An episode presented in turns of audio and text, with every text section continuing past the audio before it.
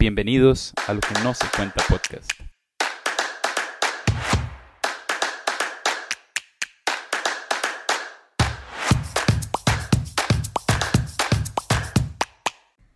Mari, ¿cómo estás hoy? Bien, gracias a Dios, Fío, batallando con el sueño, Con pero el frío. Ay, sí, pero todo bien, gracias a Dios. Qué dicha, qué dicha. Yo estoy súper emocionada, digamos, por compartir nuestro primer tema hoy. Y justamente yo venía pensando este, en eso, en donde yo he cometido algún error, eh, ya sea consciente o inconscientemente, y donde he tenido que empezar de cero. Y estaba pensando en mi trágico mundo de sacar la licencia. Increíble. Entonces, ha sido primero desde la prueba teórica que la hice como mil veces, entonces yo decía, eh, no puede ser que yo me quede si yo estudio, si, ¿verdad? Entonces, iniciar de cero en la prueba teórica tuvo sus altos y sus bajos, Claro. ¿verdad? Luego ya después dije, súper bien la pasé, me emocioné y ahora voy con la práctica Ah, y seguimos esperando porque ahora este eh, la perdí. Entonces iniciar de cero cuando ya te habías preparado un montón porque me, pre- me preparé un montón aparte que ya tenía mi carro y yo dije sí súper bien ya es el tiempo entonces este ya lo sé manejar ya me siento acostumbrada eh, ya me cansé de andar con el permiso inclusive entonces yo dije súper bien ya todo está fríamente calculado para sacarla y no fallé otra vez. Entonces, iniciar cero- frustrante. Demasiado. y más si vos escuchas a personas que te dicen, no, pero si usted tranquila, yo la hice ocho veces. Y yo, Ah, bueno, y hay gracias. personas que la han hecho ocho veces y yo digo, súper bien porque ustedes persisten y súper bien, pero para una persona que es súper cuadrada, que mide todo, que además trabaja para que todo salga súper bien, es muy frustrante. Pero ahí es donde viene el aprendizaje del asunto. Y ahí es donde viene empezar de cero. Y como dijo Mario, o sea, tenemos tantas áreas en nuestra vida en las que tenemos que empezar de cero. Desde una universidad, buscar todas las cosas para poder entrar a la U, que cuál U es mejor, que es que cuáles van a ser los profesores, que qué carrera quiero estudiar. Entonces, otra vez, empezar de cero completamente. O con amistades también. No sé si te ha pasado que has tenido que empezar de cero con nuevos amigos, conocer a nueva gente, ¿verdad? En relaciones o hasta conmigo mismo, ¿verdad? Y es aquí donde vemos entonces dos rumbos, o como les decimos la vez pasada, dos caras de la moneda, ¿verdad? Y el primer punto donde yo digo, sí, está bien. Hay que empezar eh, de hay nuevo. que empezar de nuevo. Es cuando yo cometí un error, ya sea de manera consciente o inconsciente. Porque este, cuando yo lo hago de manera consciente, yo me doy cuenta este, de que estoy cometiendo el error y que estoy haciendo para evitar yo ese daño. error. Exactamente, más bien me hago daño. Y cuando lo hago de manera inconsciente, Como lo que pasó, que nos contaba Mari. Exactamente, o sea, yo simplemente iba con el carro, este, y, y nada más me acuerdo que de manera inconsciente, yo sí sé que la persona que iba conmigo me dijo, eh, tenés que hacer esto, y yo no tenía por qué hacerlo. Sin embargo, por el nerviosismo, porque diez, tengo que hacer caso a lo que venía diciendo, no hablo en todo el camino, y cuando sucedió, cometí un error. Y bueno, el otro punto es que cuando decido este, empezar de cero porque resulta que estoy en un lugar o en una situación en donde sé que me está haciendo daño, sé que no me está beneficiando para nada. Por ejemplo, digamos, este, la comida. Muchas veces sabemos que tenemos ahí hábitos alimenticios un poco fatales, ¿verdad? Que la pizza para desayuno, que Ay, el qué café para la cena, ¿verdad? Y después decimos, no, no, es que esto me está haciendo daño, ¿verdad? Necesito hacer un cambio, necesito empezar de cero. O en otras tipo de relaciones, este, de amistad, familiares, este, amorosas, de todo tipo, ¿verdad? Porque al final, en este punto, el cambio no se enfoca en lo que me está haciendo daño, sino Ujú. que el cambio y el empezar de cero se enfoca en mí. Y eso es muy importante. yo Entonces- necesito que se enfoque en mí. Entonces, exactamente, hoy vamos a encontrar unos tips para ver de qué manera entonces podemos empezar de cero, ¿verdad? Y es algo que estudiamos, que realmente dijimos, eh, nos funciona a nosotras. Llegamos a la conclusión de que hemos este, aprendido con eso. Punto uno, o primer tip, sería reconocer. Reconocer que me equivoqué o reconocer que en la situación en la que estoy me está haciendo daño y por ende entonces prefiero hacer un cambio, empezar de cero. Es una aceptación. Y bueno, esto es un ejemplo que creo que a mí me queda muy bien porque resulta que a mí me cuesta mucho aceptar que me equivoqué o mucho aceptar que no tengo la razón, ¿verdad? No es por, sí, iba a decir no es por orgullo, pero a veces acepto que somos un poco orgullosos, ¿verdad? Y es aquí donde tengo que aceptar, ok, uy, sí, me jalé una torta, u ok, sí, es que donde estoy no es donde querría estar. Hay una canción muy bonita que dice es en donde estás y en donde que ay otra vez. Eres la persona que eres ahorita y la persona que quieres llegar a ser y yo decía mira sí es una diferencia muy grande y es tengo que aprender a aceptar que ahorita no soy lo que quiero ser por ejemplo. Inclusive también aceptar de que estoy en constante cambio y que efectivamente cuando yo reconozco que algo me está haciendo daño o que cometí el error me va a ayudar a entender qué es lo que pasa conmigo. Y ahí es donde yo paso al segundo punto el autoanálisis. Este, cuando yo analizo qué me llevó a cometer ese error, este, o inclusive por qué terminé en el lugar donde yo no quería, porque también es eso. Si yo sé que voy a llegar allá donde yo no quiero ni debo de estar, este, sé que no es para mí ese lugar ni el lugar donde voy a estar. Y entonces, ¿por qué hice todo lo que hice? Y ahí es donde se aplica si lo hice conscientemente o inconscientemente. Exactamente. Y eso aplica para un montón de cosas. Por ejemplo, o sea, a veces por la emoción cometemos tantos errores o a veces por la impaciencia, aquí yo soy sumamente impaciente. Atentamente, Marijo. o también hasta por presión grupal. Me presionan a tal punto que me presionan a, este, no sé, sacar la, la carrera antes de tiempo, entonces me meto todas las materias posibles y al meterlas, oh no, ahora estoy en un lugar en donde no puedo salir, ¿qué hago? Y ahí es donde la sociedad juega un papel muy importante. Y las personas de por qué yo me rodeo de esas personas porque la presión grupal inclusive puede llevarte a hacer cosas que no querés, por ejemplo, y ahí conversamos de temas, de ejemplos muy claros que son drogas y la pornografía, y son dos ejemplos de un millón donde básicamente por presión grupal me va a llevar al lugar donde yo no quiero. Todo se empieza probando. Y si yo sé que yo no tengo que, si yo no digo para qué lo tengo que probar, si no me sirve de nada, si no me está ayudando en nada, ¿por qué lo hago? Y es porque yo tengo que decidir no llegar a eso. Exactamente. Este autoanálisis es como hacerse una, una lista. Ok, ¿qué fue lo que me llevó a tomar esta decisión? ¿Me emocioné demasiado? ¿No era el momento correcto? Ok, entonces, ¿qué no voy a repetir para no volver a caer en esta decisión y para no volver a empezar de, de cero más adelante, verdad? Inclusive, y uno de los puntos súper importantes de los ejemplos que comentábamos es la ilusión.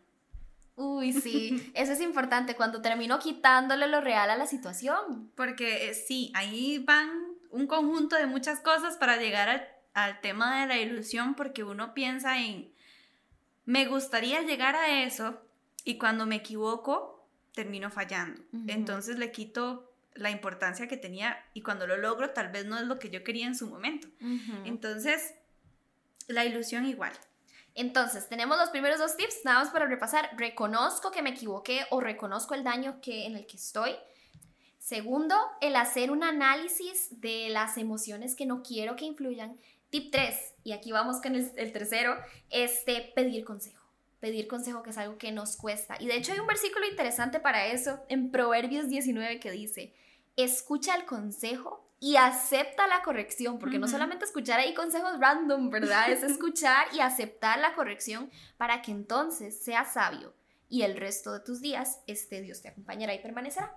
Exacto, porque cuando yo pido consejo a una persona sabia, a una persona, este, que en mi caso, eh, y voy con mi ejemplo, cuando yo este, estaba pasando por una situación X, decidí pedir consejo y justamente yo decía, ¿por qué debo de pedir consejos si me va a dar vergüenza qué va a pensar otra persona? Este, si es una persona que me conoce y luego yo me puse a pensar, ok, lo que yo hice y por lo cual yo estoy pidiendo consejo, en este caso Dios ya lo vio. Dios ya estuvo ahí, Dios estuvo presente y Dios muchas veces me corrigió y yo simplemente no quise escuchar.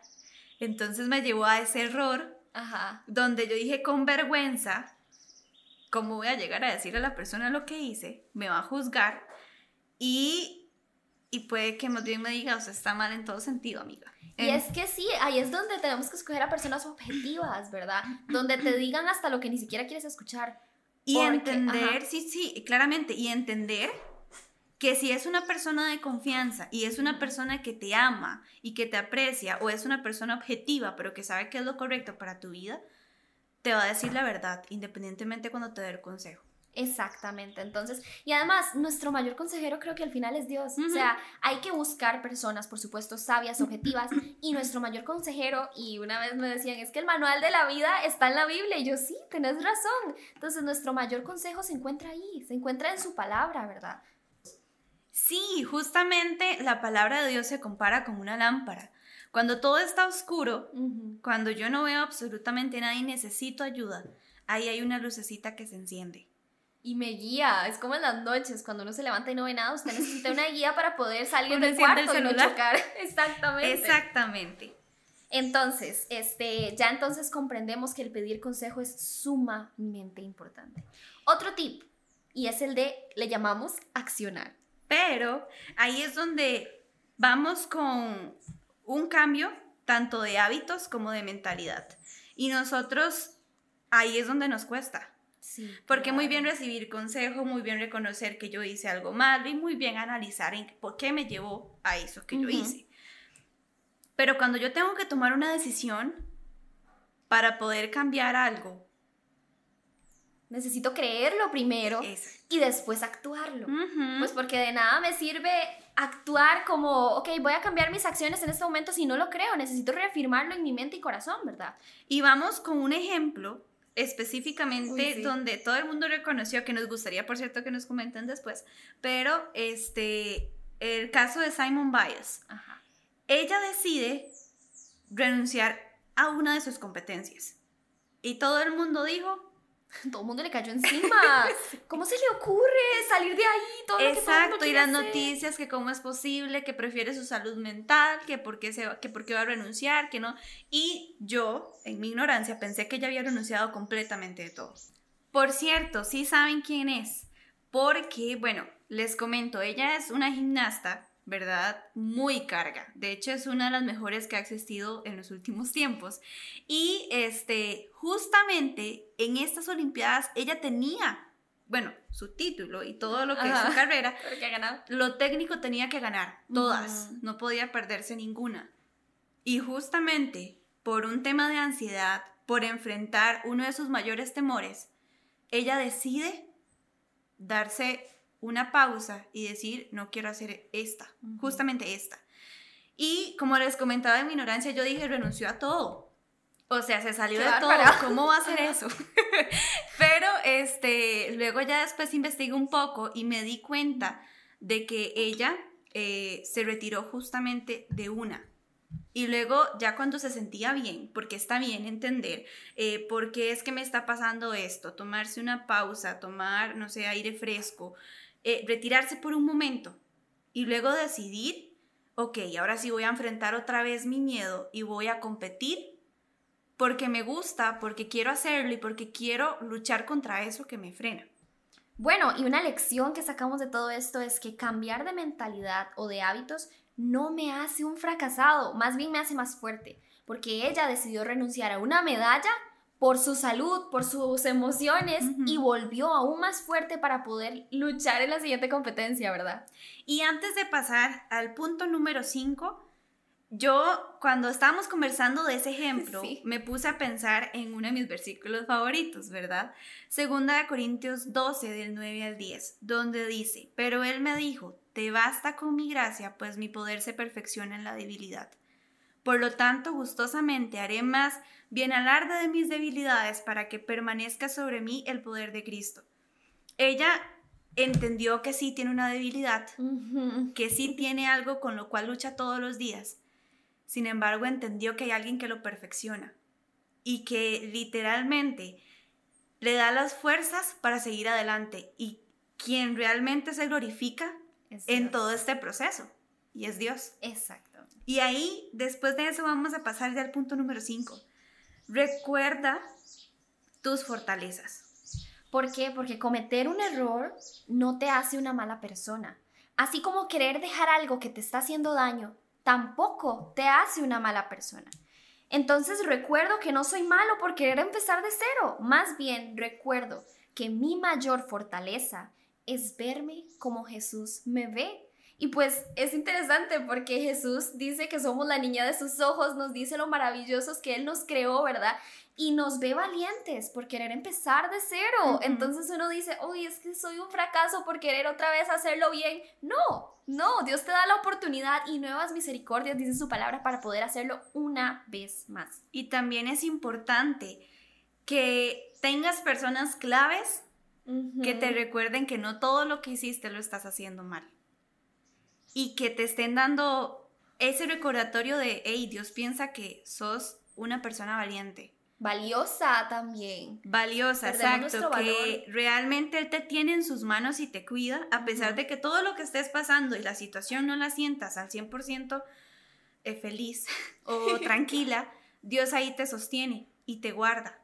Y sobre todo, Él te acompañará en este nuevo proceso de empezar de cero. Porque Él no te va a dejar solo. Dice que, o sea, nosotros no podemos solo. Y Él dice y nos promete su palabra que nos va a acompañar siempre, ¿verdad? Exacto. Y ya para concluir, y esperándolos para la próxima, el próximo episodio, queremos recordarles que aunque la vida te dé mil motivos para renunciar, ya sea alguna equivocación, o que me siento entre la espada y la pared, o porque realmente no me siento al 100% para avanzar o seguir o enfrentar mi miedo. Dios es ahí cuando te da mil motivos para seguir adelante. Entonces, qué emoción que nos den esa oportunidad, ¿verdad? Y, de hecho, queremos hacerles tal vez una pregunta para que ustedes también nos comenten su experiencia, este, en qué momento has querido renunciar o dejar la toalla y empezar de cero. Queremos escucharlos también porque nosotros tenemos muchas historias y queremos también escuchar las suyas para poder compartirlas acá. ¿Qué cosa has tenido de verdad que sientes eso en tu corazón de dejar, soltar y empezar otra vez, una vez más?